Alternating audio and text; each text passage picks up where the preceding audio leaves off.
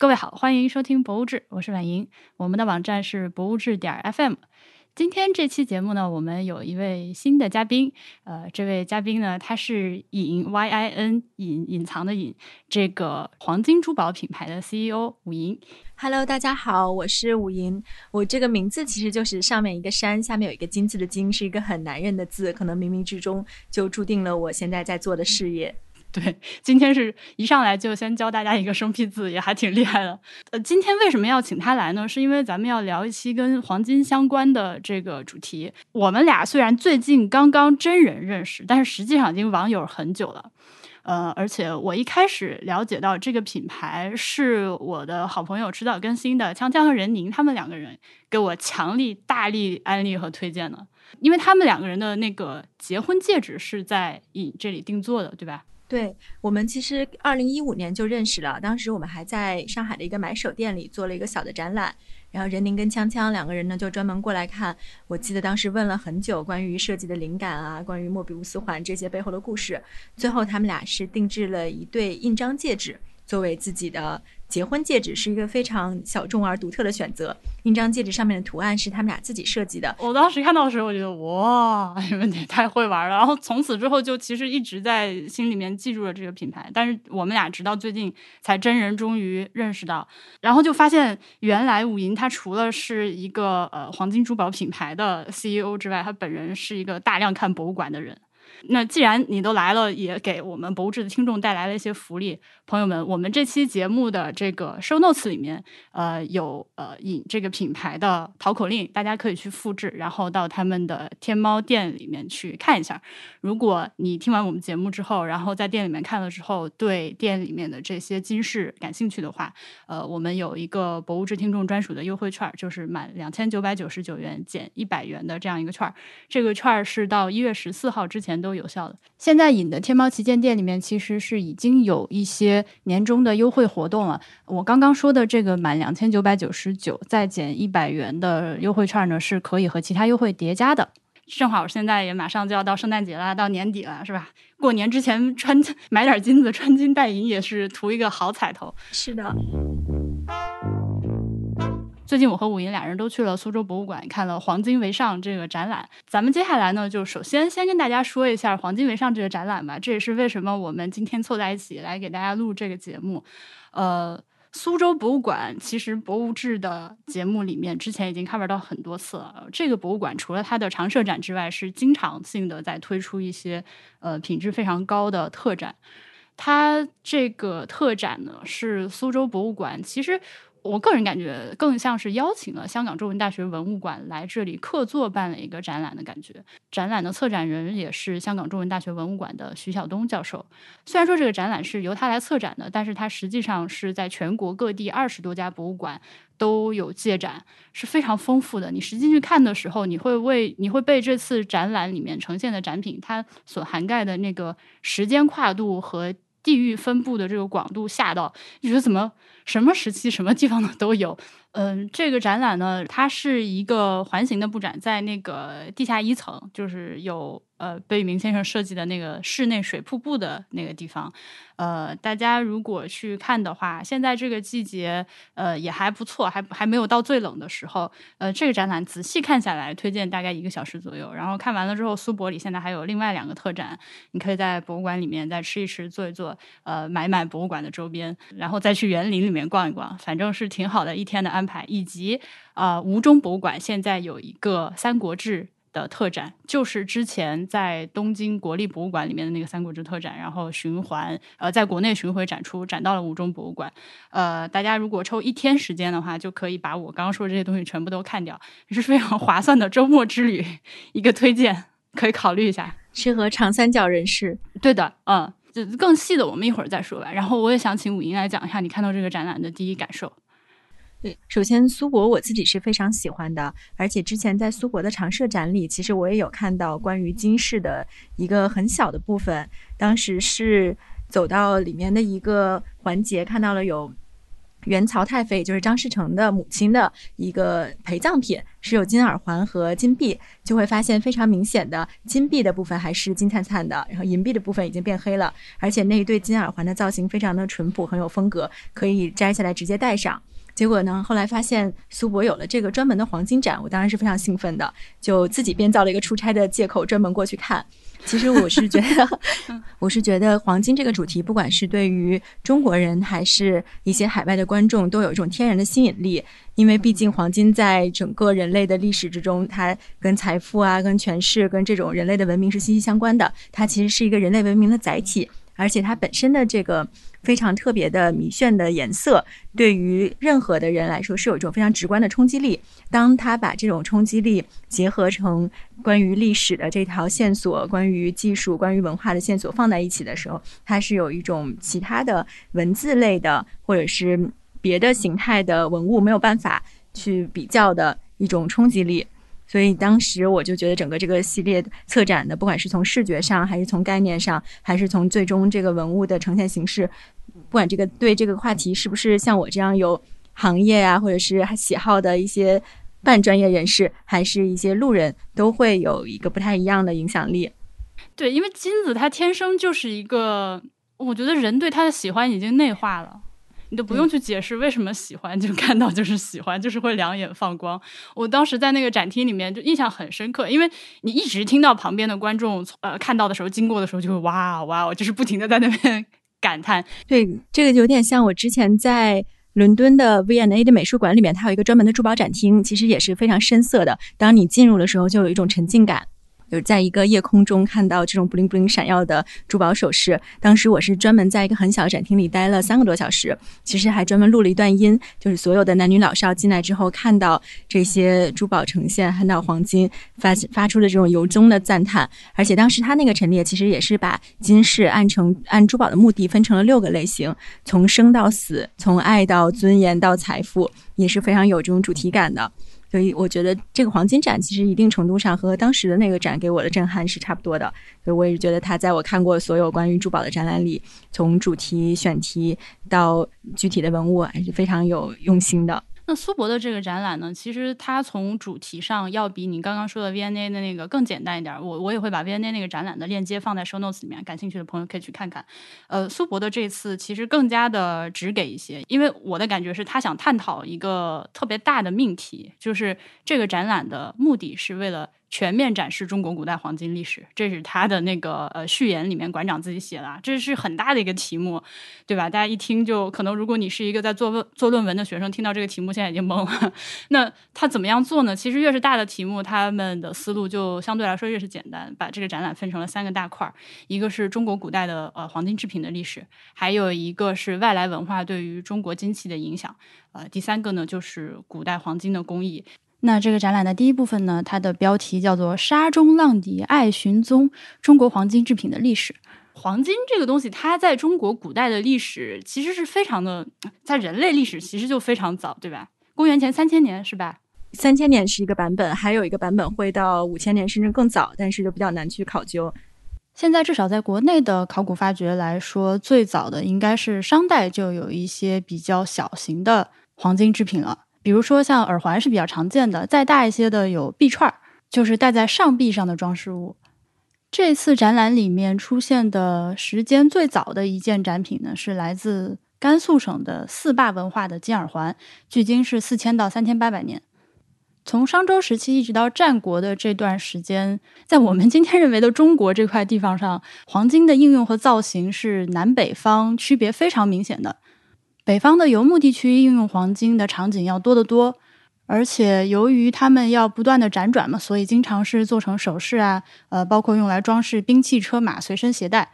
但是在中原地区或者是更靠南方，呃，在那个时代，黄金还并不占据主流，主要还是玉器啊，或者是青铜器是比较常见的。当时的中原地区的黄金主要还是用于其他材质器物的表面装饰。在中原地区呢，是到了后来以青铜礼器占主导的这个礼制逐渐没落之后，黄金的地位才慢慢上升。比如说，在这次的展览中，就出现了一枚很小很小的金印，对，是一个王金金印，是一个很小很小的一个金的印章。后来引着这个品牌去做印章系列的时候，也是有参考，因为国外的很多博物馆里会有印章戒指。它主要是以前王公贵族的身份象征，就戴在左手小指，上面有那种 coat of arms，就是家族的一些徽章什么的。对，但是中国是没有印章戒指这个传统，但是我们有印，就是皇上叫玺嘛，然后大臣以下就是叫印。而且可以打个岔，就是可能很多人看到这个小的印章的时候，会想它为什么这么小？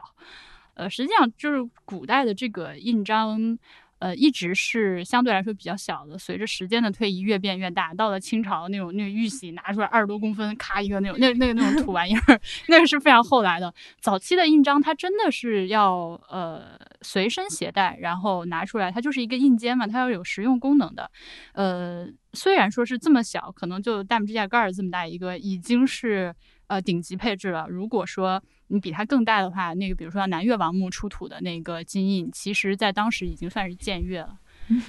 但其实基本上一直到唐朝吧，中国的金器，呃，还是非常富有异域风情的，很大程度上受到了西域的影响。直到晚唐或者是更靠后，呃，中国的金器才慢慢的呈现出一个中华化的审美。因为我有一个习惯是每次看展览，就是一边看一边在博物志群里给大家直播。我看到不管是展牌还是东西，就会发出来。呃，我自己对这个展览里面有几样东西的印象其实是非常深刻的。呃，首先是我在这个展览里面发现两条小黄鱼，就是呃那个黄金造的小呃小金鱼。呃，但其实小黄鱼这个词，我们一开始播客网络起这个名字也是图个彩头，因为小黄鱼就是金条的意思嘛，对吧？对，所以你看到不是金条。哎，对，对我看到是这 actual 小鱼，其中有一条特别的可爱，非常小，可能也就一厘米长，但是呢，造型又很优美，而且很活泼。我放个图给大家看，回头。呃，除了小鱼之外，呃，还有一套九绸，那个我想你应该也记得。嗯，对，那那个是唐代的一套九绸。九绸是个什么东西呢？就是一个签筒，签筒里面有很多小签子，呃，你就摇一摇一摇，然后甩出来一根儿，这个签子上就会写着一句话。呃，当时展览里面的这套九九绸特别好玩，是《论语》主题的，我就觉得非常的夸张，哪有喝酒的时候搞这么严肃的东西？比如说“己所不欲，勿施于人”啊，大家一起喝一杯。对，可以给大家念一念。那个九愁令的九令愁的文字摘录，对，后面还有翻译，比如说“乘肥马轻衣裘”，意思就是穿的衣服最漂亮的人喝一杯，嗯，还有“后生可畏，少年出五分”，年龄最小的喝半杯等等的，其实还是蛮有意思的一个。总之，我看到《论语》的时候觉得很好玩，以就是这么如此道貌岸然主题 用来喝酒，感觉是教导主任在一起喝酒的时候用的东西。但这个表面的金其实已经大部分都磨掉了，是有少量的金箔镶嵌的。啊，对对对，它不是一整套，呃，不太可能，它不是真金做的，嗯，但也可以想象什么样的家庭条件 呀？家庭，你要说到家庭条件，那后面还有各种那个更加夸张的家庭条件，呃，有一顶那个云南出土的黄金的花金莲花形的那个道冠冠子发冠，我自从看完《长安十二时辰》之后，每次看到这种莲花造型的道冠，都会想起易烊千玺。那你会不会替他觉得很沉？我我猜想应该会很沉吧，这么大一个戴在脑袋上，因为因为金子的话，呃，我们其实大家的主观感受都呃直直观感受就是你看着小小一个东西，但是拿在手上它的重量会惊到你。对我自己对金的第一印象，其实远在开始做这个品牌之前，大概是二零零七年，我当时去加拿大皇家造币厂，有一个环节就是要。所有的游客分别排队拿起来，它有一个金条，那个金条视觉上看起来，你估计要用个五公斤、十公斤的力气。结果我到那以后发现完全拿不起来，其实它是密度非常高的，所以大家看到抢银行带着金条逃跑是一个体力要求非常高的事情，不要轻易的做。你说金条，呃，大黄他在二零一八年的时候在那个德意志联邦银行看了一个展览。呃，那个展览就德意志联邦银行，就德国啊，它那个黄金储备量就是真黄金储备量世界第二，第一是美国，第二是德国。然后当时这个德意志联邦银行就做了一个类似 Open Vault 之类的这个展览，就是把他们银行里面所珍藏的一些呃年代非常久远，然后非常有意义的古代的金币，呃和一些黄金的制品，还有他们很多的真正的就是 Vault 里面的金条拿出来展览。嗯。然后大黄回来就跟我说这个事儿，我就说那你们进去看展览的时候没有搜身吗？呃，我说他问我干嘛要搜身，一个金条能值几个钱？然后我就给他拿计算器摁了一下，然 后他说哦，原来是这么多钱哈，震惊。然后到这个第二部分呢，就是呃，它的章节标题叫做“胡汉东西此共荣：中国金饰的外来影响”。在这个部分里面，我想你应该会有一些印象非常深刻的展品吧？对我这个印象最深的展品，其实还是集中在珠宝首饰这种随身能够携带和佩戴的。其中让我印象最深的是一个金刚石指环，应该是据它的博物馆讲解人员说，是有史以来中国发现第一枚钻石，是一个东晋的，不光是最早的，是中国境内出土的唯一一枚钻石戒指。它当时应该是海外文化交流进口进来的。这个整个的造型非常的现代，是一个立体的金字塔，就是你直接拿出来就可以戴上，而且很潮。对它展出这枚戒指展出的时候，其实旁边还有另外两枚，一个是呃，一个是一个印章戒指，另外一枚是一块绿松石的呃方形切割的戒指。三个戒指都非常的现代，真的是拿出来立刻就可以戴，而且是我觉得审美很好的那种。它是偏 Art Deco 风的，尤其是那枚绿松石的，就是侧面是菱形切割，非常方正的几何，连那个戒指侧面都跟我们有一个系列非常像，所以我很震惊。呃，对，你看，你觉得它是 Art Deco 风，但它实际上是北周的戒指。是啊，而且北周的时候还不知道是从哪边进口交流来的。再往下的话，其实到了第三个部分，是我自己觉得学到东西最多的一个部分。呃，这个第三部分讲的是黄金制作的工艺嘛，呃，因为他花了很大的篇幅在讲古代黄金制造的工艺。比如说那个，我们都知道，呃，黄金它的延展性非常的强，嗯，它可以拉出非常细、非常细、极细的金丝，然后用这个金丝去做一些造型。然后这个展览它就讲了金丝是怎么拉出来的。对，之前有一个世界黄金协会的数据说，如果有一个一盎司的纯金经历各种各样的敲打，可以被拉伸成一块九平方米大小的金箔，而且九平方米其实基本上半透明状了，是零点零零零零一八厘米这么厚，可以达到八十公里长，大概五微米宽的一个丝线。其实我们在很多博物馆里面都能看到。一些非常能够能够非常完美的体现黄金的延展性的一些展品，而且这些展品往往是这个展厅里面的一个很大的亮点。嗯，对对对，我最近印象比较深的就是疫情之前去希腊，终于看到了传说中的希腊国家考古博物馆里面那个阿伽门农的金面具，因为那个是当时迈锡尼时期就是非常全盛、很有钱、强盛的迈锡尼文明的最辉煌的一个文物。就是本来阿伽门农也是比较有意思的一个希腊诸王这样的一个神话传说的角色。那他这个面孔上面是非常完整的五官呈现的一个金面具，包括耳朵的轮廓，然后眼睛闭上的造型，他的眉毛啊、胡子啊、嘴唇紧闭，还有下巴的所有细节都非常栩栩如生。就是你很难得能够通过金器和金饰生动的捕捉到这个人百分之百就长得这样。我觉得在那个年代，在公元前。在十六世纪就能做出这种工艺水平是非常震撼的一个事情，又就是因为金片可以敲到很薄，它可以百分之百覆盖这个人的五官，就会形成了这样的造型，这还是挺神奇的。但是它也是被小心翼翼的保护着，因为你稍微一碰它，可能这个面部的轮廓就凹陷下去了，就不是它本来长那个样子了。对，而且金的这个非常软的特性，其实也给考古工作者的工作增添了很多难度。呃，修复的时候要非常的小心翼翼，才能保证它原始的那个状态。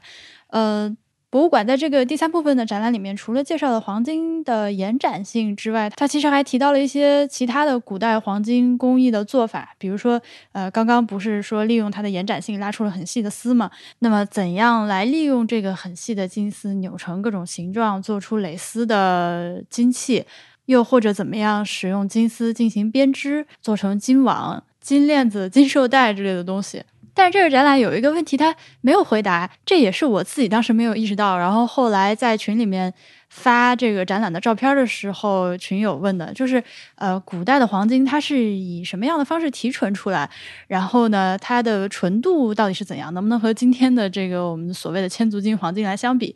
这一点博物馆的展览确实没有去讲，可能也是因为太复杂了吧。但总的来说，就是在呃，野外的环境中，不管你是去捡到狗头金，还是在河道中间去淘取金沙淘金，或者是开发金矿，把金子和矿石通过加热啊，呃，通过水银还原啊之类的方法把它分离出来，跟今天的工业化手段相比，肯定是效率非常的低下，然后金子的纯度也是相对要低一些的。但如果我查的没有错的话，古代的黄金提炼还是可以至少做到百分之九十以上的纯度，呃，甚至有的时候可以做到百分之九十九。只是没有办法纯到像今天的千足金这么厉害。嗯，黄金呢，在野生的状态下，其实我们经常会听说狗头金这个说法，就一坨一坨 是不太好看的，就是一坨一坨金的这个造型，的确是会被叫狗头金。当时我们还去了澳大利亚的一个叫 Sovereign Hill，它是一个金矿的遗址。其实这个跟当时美国那个西部大开发差不多，就是很多被快速的开发，然后快速的过度开发和抛弃掉的这样的一些矿，现在都转成了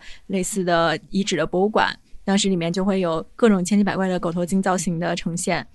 但是那个表面看起来，如果你不是特别注意的话，它的光泽不会像经过抛光之后的黄金那么亮。甚至是有一些国外的这种遗址都会被开发成了公园，它会做一个项目，比如说每月某一天开放，你就可以自己去里面去玩，随便捡随便淘，捡到了就归你。但我不知道在国内是不是可以啊？然后我们今年其实如果没疫没有疫情的话，公司 我感觉这个事儿听着违法。是公司团建是准备去山东招远，就是招金集团，它其实有很大的一个金矿，招金集团有一个。娱乐文旅文旅旅游娱乐项目，就是每月的第一天，他会往上有一个小河里面撒金沙，然后你自己可以开心的淘。哦，对，所以会尽量把这个金矿变成娱乐化的事情。但这里面其实我会自己关注一个特别的点，就是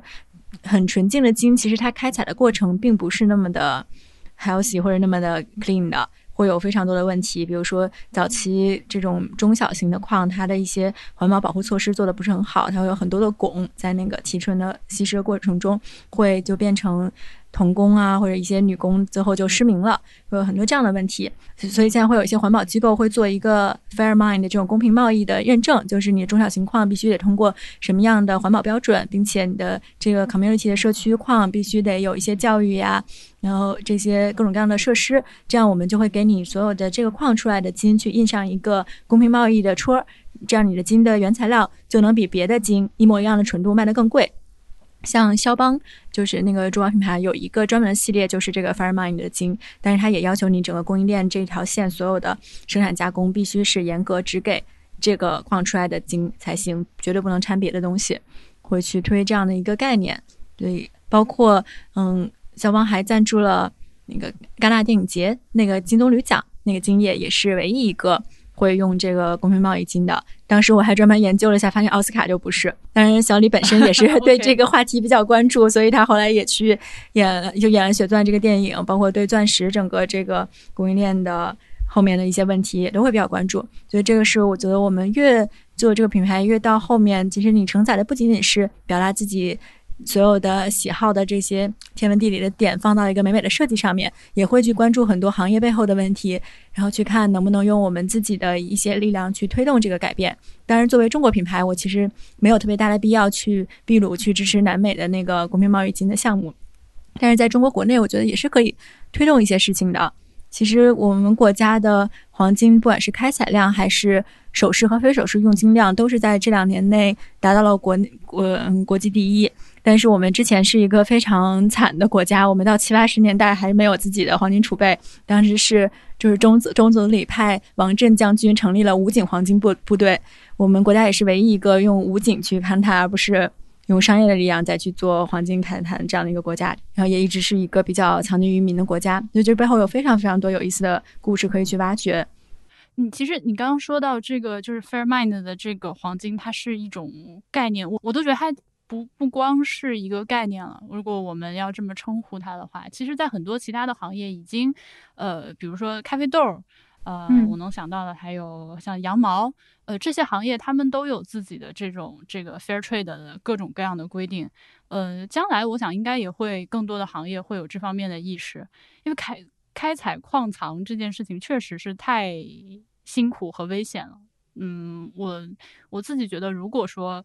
我买到的这个东西，我知道生产它的人是在一个呃更人性化的这个环境下工作，哪怕它贵一点，我也是愿意多付这个钱的。我希望更多人有这种想法。除了你刚刚说到的这个 Fairmind 的这个黄金之外，其实还有另外一个我觉得很好，当然这也是听你说的，就是那个回收黄金，这是同样的一个目的吧，但是是不同的方式来做这件事情。对对对，也就是因为这个开采的过程中可能会有这种嗯氯化物啊，可能还有一些尘肺啊，各种开采环境的问题，包括整个开采也是一个非常。真的会去破坏当地的自然环境的一个事儿，所以现在国外比较先进的理念就是会去强调 recycle gold，就是再生金。国外的几个 D to C 品牌，北美的也是做这种 affordable 的 fine jewelry，都会去强调自己是很骄傲的 recycle gold。也就是说，我们不要从地底上去挖出新的了，就直接用市面上回收出来的这些黄金再重新去做金饰。对对，所以这个也是我们从品牌层面想去推动和去强调的一些理念。但是我们以前至少是到一年多前吧，整个这个回收流程还是不是非常 clean，然后很混乱的，所以就没有办法去提这个事情。但是我也还是比较希望能够做国内从品牌端推动供应链去实现这个事情的品牌。但是我们希望不要鼓励大家去把引自己的设计回收回来，因为我们希望它本身出现，你当你购买它，你就是觉得它跟你有情感的关联，它是你的一个金色纹身，你戴着就不要摘。要有一个相对比较理性的消费，是让它带成你身体的一部分。但是我们很愿意去去帮忙回收大家手里闲置的这些，或者别人送的，跟你没有任何情感关联就放在那儿的一坨金子。哦，我真的有。那咱们刚才给大家介绍的“黄金为上”这个展览，其实，在聊天的过程中也提到了很多我们之前在各地看到的其他博物馆。我还想问问你，有没有什么黄金相关的博物馆是在你的目的地清单上的？嗯，还有一个博物馆，我现在还没有去过，但是我非常神往。它是在哥伦比亚有一个专门的黄金博物馆。其实整个南美有很多的地方都有这个金，非常多这种金饰的文化和黄金的文物留存下来。当时我去过秘鲁的那个，但那个时候我还没有开始做这个品牌，就非常遗憾，很多图像和它是不许拍照的，就是没有保留下来。然后哥伦比亚的这个，它是看照片有一个非常震撼的一个大厅，一个环形的大厅，然后周围三百六十度的整个这个大厅从天花板到地面全都铺满了一片一片这种片状的金饰，就有非常像克里米特的那个画儿一样，整个画面都是布灵布灵的金色的，就很震撼。然后包括它。地面有一个圆形的展台，你可以往下看，它里面会放了一些立体的各种各样的金器。所以我当时看到这个时候，虽然我还没有真的身临其境去过，已经能够想象自己在里面的震撼了。就是你走进一个博物馆黑暗的房间，人类的眼睛就被点亮了，然后心灵也被填满了。但是你看到这个东西，你自己是走向了物欲的贪婪，还是走向了这种文化的感慨，其实是完全不同的两个方向。说到这个博物馆，让我想起我自己去过的一个地方和一个我很想去的地方。去过的是西西里岛上的一个教堂，那个教堂具体叫啥我忘了，我一会儿找一下放 show notes 里面。呃，它是呃黄金马赛克工艺。嗯嗯，走进去之后，整个教堂的天花板、穹顶全部是用呃黄金的马赛克做出来的。这个呃，完了，我脑中都是耶稣基督本身故事的。圣经故事，圣经故事，不好意思，圣经故事那个场景是到现在我都可以非常深刻的呃回想起来，因为它西西里岛是一个阳光非常充沛的地方。嗯，刚刚走进这个教堂的时候，其实你是从一个非常光亮的环境一下子进入一个黑暗的环境，然后有一个这种被关灯了的效果。嗯，然后再往里走，呃，面对这样一个完全用黄金马赛克做的天顶的时候，又感觉这个光芒以另外一种方式回来了。我当时觉得自己脑中就开始放圣歌，你知道吗？同样是这种效果，我非常想去的是那个圣索菲亚大教堂。没还我还没去过土耳其，我我去过，但是那个时候它正在修整。我觉得埃亚索菲亚震撼的点有两点啊，一个是它本身建筑的结构，还有因为它不断的去在基督教上叠加。伊斯兰教的东西，所以就可以看到各种 fusion。对，当时我还特别认真的坐在那儿画了好半天，去模仿那个。但是我想尝试学习一下阿拉伯语，就是看一下我们怎么能把那个很美丽的笔触也变成设计系列的一个灵感。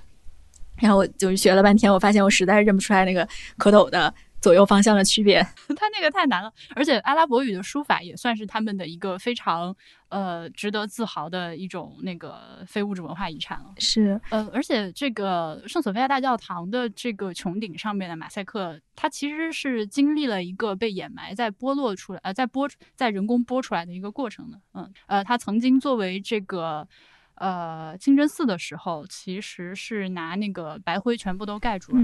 后来变成博物馆了之后，呃，做了一个这个复原修复的工作，把外面覆盖的这层拿掉，然后黄金马赛克又重新重新露出来。呃，话说回来，它现在又变成了一个清真寺，是吧？就是让人非常的难过这件事情。真的希望能够有生之年赶紧的，趁它在没有做其他更大变动之前，想去亲眼看一看。然后你要说的这个，我又。想插播一个，就是我们刚才说的都是相对比较古典主义、有历史感的金，其实还有一些金是比较比较 cheap，然后比较 flashy 的，比如说在嗯古根海姆里面会有一个黄金马桶，我我不知道你当时有没有看到，有好多人都排队想进去假装试一下，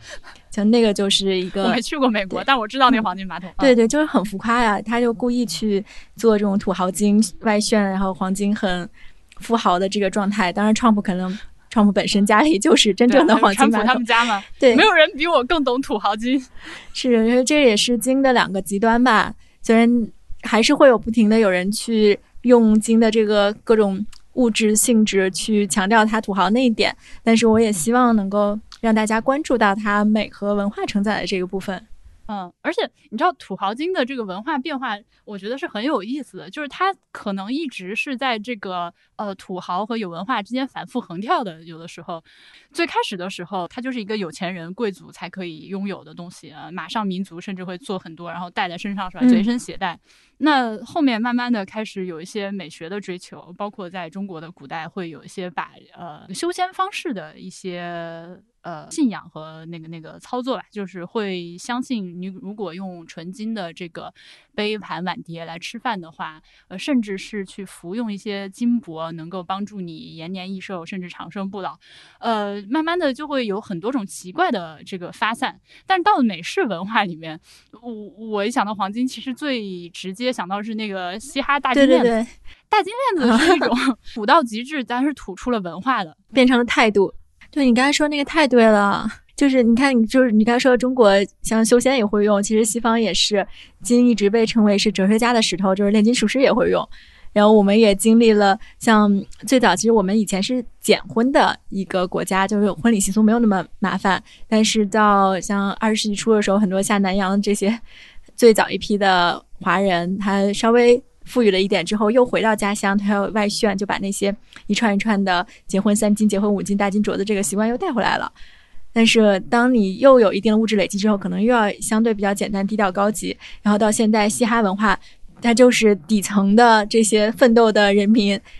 掌握了一些话语权，有了自己态度之后，他对成功的一个最直白的展示。所以，当我们我看到有一些年轻人会去表层上比较肤浅的模仿嘻哈文化的时候，就觉得有一点。嗯，怎么说呢？就是其实金链子是挺好看的，但是你一定要自己有足够的自在的状态去驾驭它，而不是因为看着别人戴就戴。对，你也得懂这个金链子到底代表着什么，不然的话，怎么说就会变成一种 cultural appropriation 是，而且金链子真的很贵。真的很贵，金链子可能是我我没我到现在没有买金链子的原因，就是因为它真的实在是太贵了。像这个真的 rapper 他们戴的金链子，如果是真的的话，可能就是十几万都不等。对啊，哎，你知道那个纽约有一个非常著名的金链子？哦，我知道有个有大姐，华人大姐，是一个都市传说，挺挺棒的，变成了一个 icon，也非常的神奇。这大姐各种顶级 rapper，Beyonce 家开 party 都会请她。是啊，就我们其实经常会收到一些问题，就是想买一个金链子。然后只有几百块钱、一千块钱的预算，就其实金链子比很多其他的手镯可能甚至都贵，因为它每一块都很 solid，然后又很长又很粗。你这几百块钱的预算先别买了，真的，因为你现在花几百块钱买一条不不知道是什么材质镀金的链子，你戴两天的时候，其实金链子的核心价值就在于它必须是真金链子。对，而且就是你最好自己心态是一个。一个相对大俗大雅的心态吧，就是你戴上它不是为了十米之外别人能看见你有一个很粗的链子去怕你或者觉得你很有钱，关键是你自己就是想要享受这个状态，然后又非常轻易的能 afford 得起，我觉得是个比较 ready 的情况。呃，其实说到这儿呢，已经跟大家那个聊了很多关于博物馆里面的黄金。然后接下来的话，其实我想请武银来说一说你们这个品牌。我想知道，就是在博物馆里面看了这么多金饰，会对你有什么影响吗？就决定要做这个品牌的时候，其实是我们先决定做的这个品牌，再慢慢的去从更多的博物馆里面去找这些文化的支撑。最早做这个品牌，是因为我跟我合伙人上了几年班之后，就想买一些比较省心省事儿的珠宝级别材质的首饰，就发现要么是传统的二十四 K 金，它的造型都很具体具象化，比如是一个一朵花呀，或者是一个比较小情小爱那种小动物的主题；那要么呢，就是一些时尚配饰，其实戴着比较新鲜，可能过两三天就变黑褪色了；或者是奢侈品，一个是不可能天天买，也挺贵的；二是很容易撞款。所以基于这些原因，我们就开始把自己以前看的奇思妙想的书啊、怪力乱神的这些东西整合起来，变成了一个品牌的雏形。在决定去做金之后，然后慢慢的有了几个系列，就形成了品牌的一个体系，然后才开始有了这个使命感，就发现原来真的有这么多人其实是对金有好感的，是愿意去买金饰的，但是又苦于以前我们金饰市面上的造型又比较局限，大家以为只可以这样。那既然没有人去。因为这个热爱守护它，那我们就要自己去做出这个事情来。热爱守护，哎，我觉得这个，嗯，其实其实我特别特别懂，因为我们经常在看到一些黄金的时候，有一个对照的感觉。首先是呃，日常生活中看到的，就是传统意义上理解的金饰，就大家想到黄金首饰的时候，第一反应可有的很多，我觉得很多人第一反应可能是觉得土。呃，但是另一方面呢，我们在博物馆里面看到的黄金，你又觉得它那么的高雅，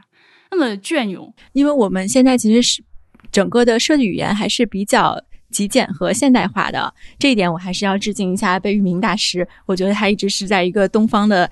品格和东方的视野去看世界，并且用一些西方的术和西方的这些工具来把他的设计理念呈现出来。所以，我们作为一个中国的品牌，也并不是说只能去做一些像云葫芦啊这种很直白的符号。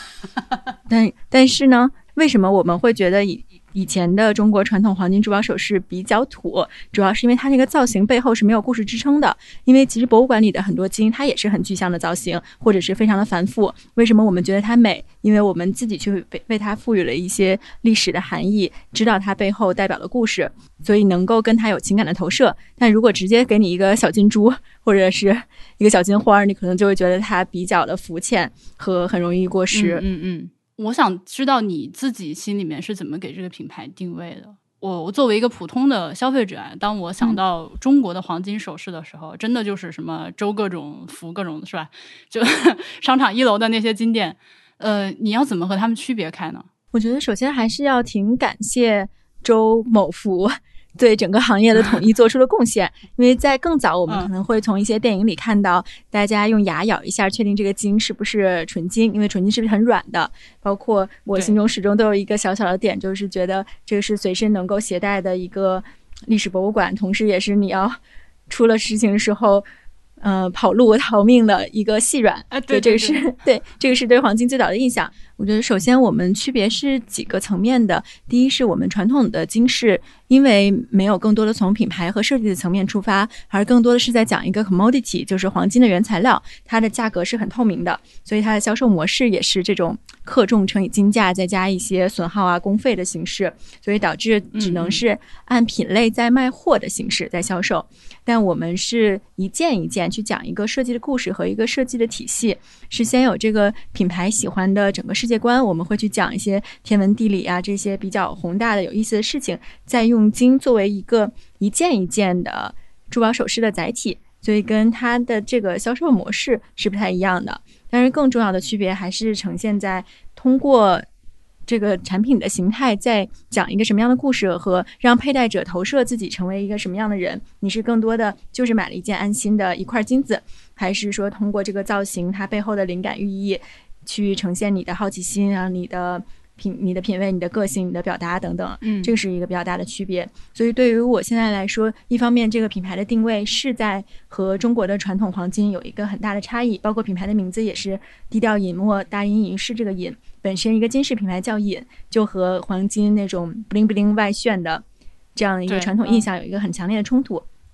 但另一方面，其实我们也是一件首饰，只不过 happen to be 它是 fine jewelry 是以金为圆的。然后它其实以金为元，可以去结合玉石、结合珍珠、结合钻石，去做更多的造型，去讲一些更有意思的现代的故事。这是比较不一样的点。其实我觉得，呃，作为一个你的朋友和你的品牌的消费者，我会觉得挺替你们捏一把汗的，因为我们刚刚讨论到的这些普遍对于黄金的印象，其实真的是挺根深蒂固的。你要做出一个品牌去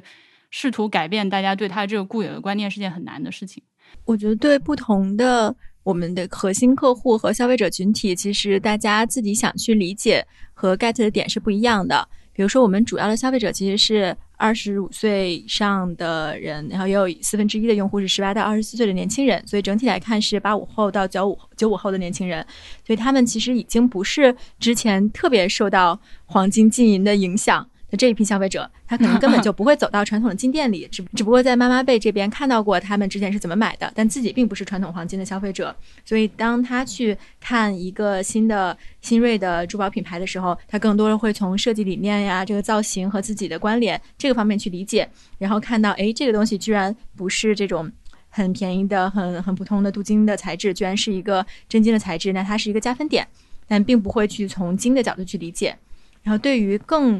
有这种对于传统黄金了解的消费者，其实我们反而是比较占优势的，因为你会给他一个全新 fresh 的视角和造型，会刷新他对以前黄金的这些印象，反而会觉得很新鲜。你说到了这个就是走进传统金店的事儿，因为尹现在其实是有好几家线下店的。我之前在北京的时候去了你们王府中环的那个店，跟朋友们汇报一下，就是它的实物真的是比照照片好看太多了。我觉得是因为金本身作为一个。呃，唯一一个是这种颜色光芒的金属，它本身有一些特性是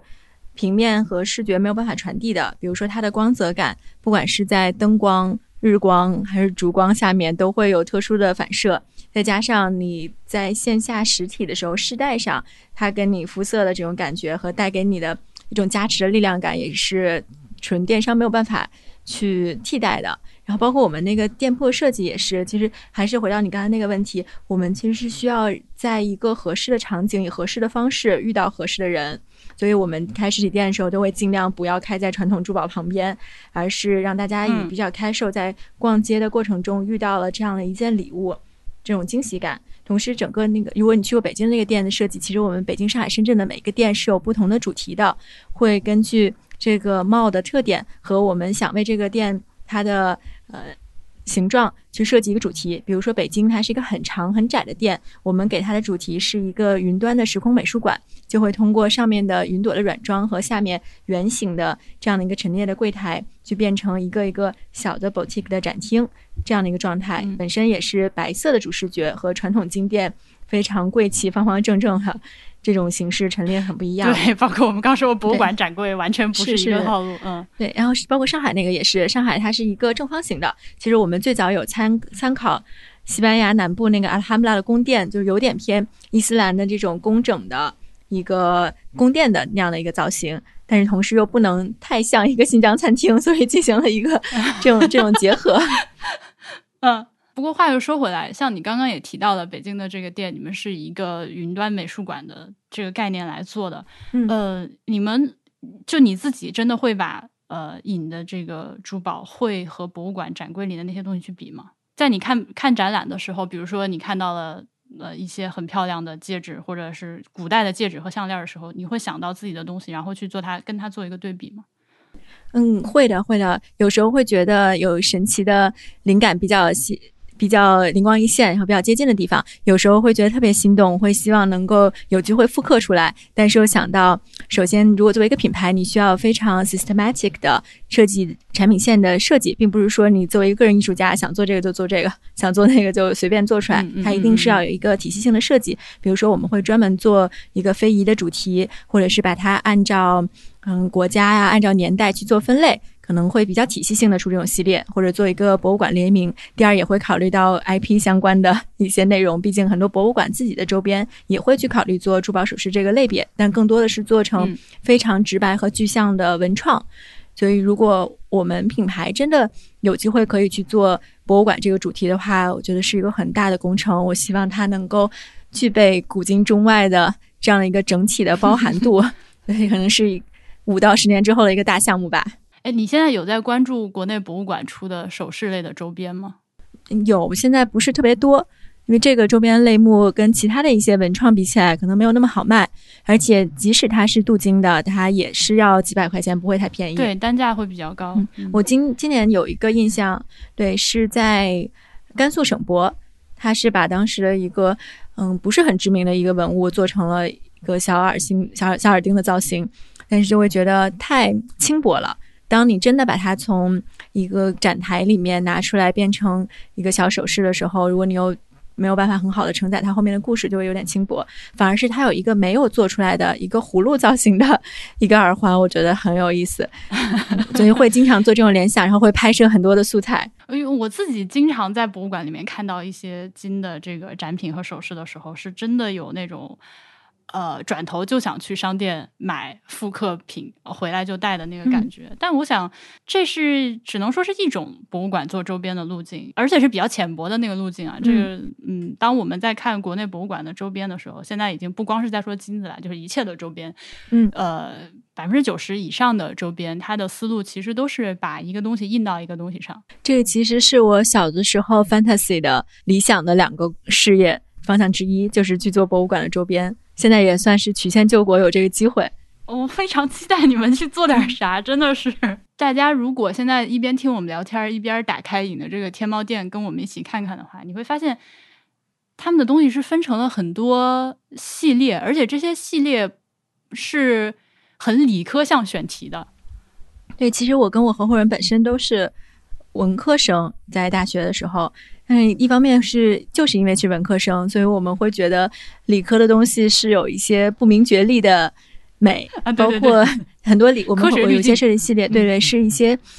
科学符号或者一些数学符号。那世界上是没有丑陋的数学的，这个是一个数学家哈代说的。其实它是经过验证的这种真理性的美，金本身也是一个真理性的材质。那我们觉得金承载的应该是很 timeless 的这种话题，它不要随着时间很短暂就过时过时。所以我们会用一些这种莫比乌斯啊，然后彭罗斯三角和黄金分割这样的西方文化语境里面的科学的符号。那同时呢，我们也会做像太极和月相这种比较隽永又很东东方的意象，但是会用比较极简现代、很利落的造型把它呈现出来。所以就回到刚才去贝聿铭大师，他就是东方的品格、东方的视角在看世界，而并不是西方人眼中直白的东方这样的一个设计的思路。所以我们会把设计整个的系列分成，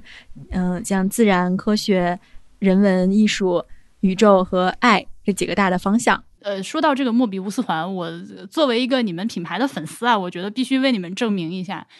呃，因为实在是被抄的太厉害了，我就我每次看到别人抄你们，我觉得 好生气，怎么回事？对，就是。最早我们把它做到珠宝首饰设计里面呢，其实当时没有人这么做。莫比乌斯环本身是一个公共领域的概念啦，它是一个拓扑学的符号，对。但是它其实很少被做在珠宝首饰里面，所以当时我们觉得第一个系列它一定要是一个非常宏大的系列，它要很抽象，它能经得起很多年的变化，所以就做了一枚很细很细的一点二毫米的莫比乌斯戒指，到现在也依然在是品牌一个很重要的。一个早期单品还依然在，而且是一个女生单身戒指。当时我们我跟多少都想的很简单，就不就是一个丝带扭一下连在一起就行了吗？结果就发现找的这种很多个十几年、二十年经验的金匠，他就做不出来。第一是他觉得这个东西没人买，因为当时全网整个市场上全都是，要么就是抄奢侈品同款，要么就是很粗很大很传统的，他会觉得这个这么细细的。然后怎么会有人买这样的呢？肯定没人喜欢。第二就是真的好不容易千方百计劝他开始做之后，就发现很简单的扭一下其实是最难做的，因为首先这个东西的容错率非常低。如果是我们看到博物馆里那种雕龙画凤，其实它是非常复杂的，你稍微错位个半毫米一毫米是看不出来的。它本身就是一个曲线型的画，但是这种几何型的造型，你多半毫米少半毫米，它的美感。和那个匀称度就是不一样的，所以做了十几版才做出来。对你刚说这件事情，我觉得只要是呃，如果是对设计感兴趣的朋友，稍微幻想一下就能想出来。就就越是这种曲线，它的那个找到它完美的尺度和完美的弧线，是一个非常困难的事情。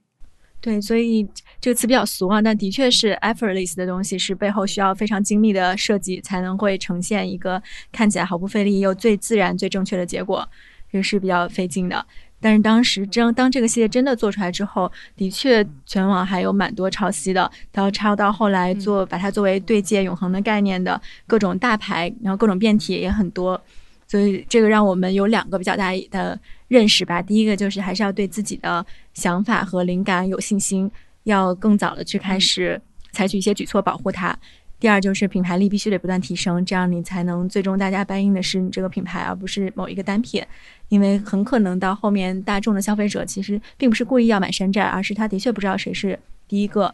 所以还是要品牌当自强。是的，是的啊。当然，现在莫比乌斯这个系列还在不断的发展壮大。对我我自己非常喜欢的一个，大家那个现在手机拿出来看一下，就是耳环。我特别喜欢那对耳环，它是一对儿，然后两个材质呃两个那个表面的 finish 是不一样的，一个是抛光的，一个是砂光的，两个都很漂亮。放个链接吧，朋友们。呃，突然变成了种草节目。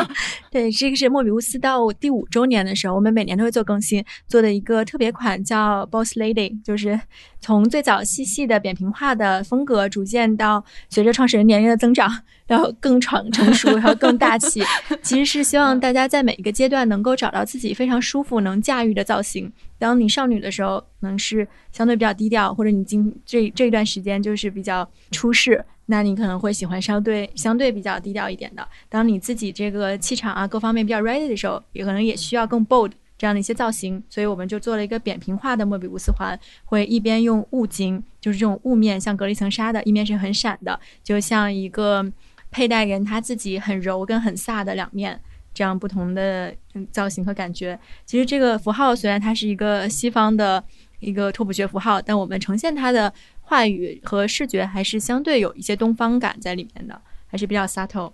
我自己我再说两个我印象特深刻的，一个是脉冲星系列。我当时看到时候想，哇哦，居然有珠宝品牌在做这个概念。它是一个，当然现在在天文学研究里面还存在着非常多问题，比如说贵州的天眼，他们就是很大的呃那个观测时间就是用来观测这个脉冲星的。你可以想象一个恒星体量的行星，它在以一秒钟。多少次的速度在旋转，